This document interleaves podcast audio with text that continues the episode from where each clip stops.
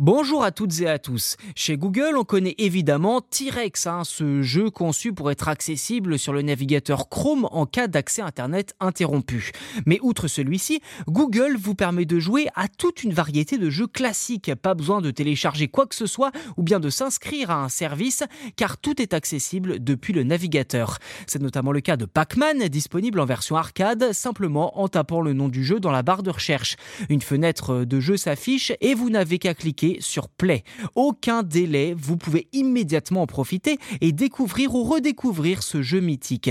D'ailleurs, vous pouvez facilement trouver d'autres jeux dits Google Doodle mis en ligne ces dernières années.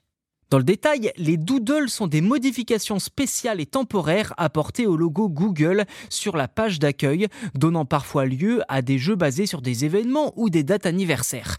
Parmi tous les jeux disponibles, il y a notamment le solitaire ou bien le morpion accessible en tapant tic-tac-toe.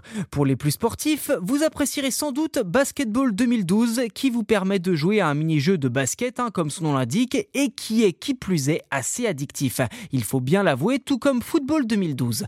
Autre jeu culte, le fameux Quick Draw, une sorte de dessiner c'est gagner, où le but est donc de dessiner des objets demandés et de les faire deviner à une IA.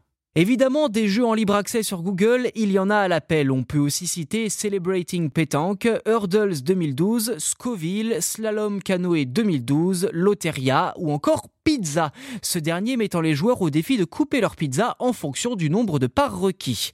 Pour retrouver tous les jeux interactifs proposés par Google dans le cadre des événements Doodle, rendez-vous sur le lien dans la description de cet épisode.